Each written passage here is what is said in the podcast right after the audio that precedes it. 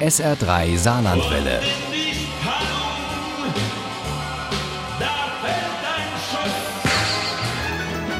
Der Krimi-Tipp.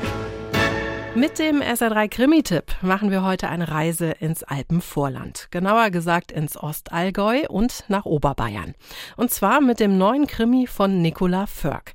Der kommt am Montag auf den Markt, heißt Böse Häuser und Uli Wagner stellt ihn heute schon vor. Seit Irmi Mangold bei Friedhof Hase im Haus wohnt, hat sich viel in ihrem Leben geändert.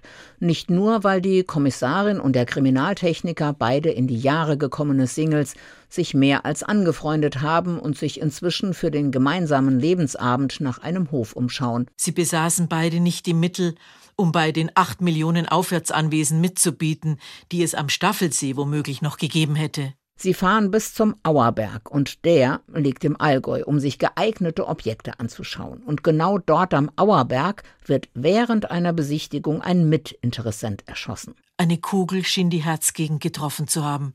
Auch der Hase war sofort da und versuchte, die Wunde zuzuhalten.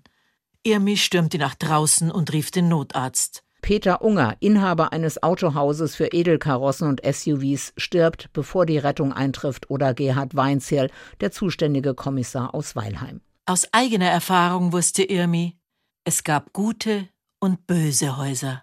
Und dieses hier am Auerberg schickte sich gerade an, bitterböse zu werden. Irmi hatte vor dem Schuss einen roten Punkt schräg oben gesehen und der Hase, wie der Kriminaltechniker von allen genannt wird, vermutet, dass der Schuss aus einer Drohne kam. Eine Drohne? Hier am Arsch der Welt gibt es einen Drohnenpiloten, der so versiert ist, dass er einen Mann erschießen kann. Irmi sagt sofort zu, als Kommissar Weinziel sie bittet, ihn bei den Mordermittlungen zu unterstützen. Der Rest vom Team in Garmisch versucht auch mit Hilfe von Immobilienmakler Kluge mehr herauszufinden über den Verkäufer, einen Kanadier deutscher Abstammung, der da am Auerberg einen Biohof erfolgreich hochgezogen hat. Dieser Max Bach war in Kanada ein gut betuchter Dozent, gilt dort seit Jahren aber als verschollen und ist plötzlich auch im Voralpenland nicht mehr zu erreichen. Bach war gemeint. Nicht Unger, nicht Kluge. Jemand wollte Bach töten. Und dann erzählt Kluge, der Immobilienmakler, mit dessen Hilfe auch Irmi und der Hase einen Hof suchen, dass bei einem Termin mit diesem Max Bach mal ein Berliner auftauchte, der ihm sehr, sehr ähnlich sah. Fast wie ein Bruder. Nur hieß der Mann in Berlin Siegfried Butzke. Weiter?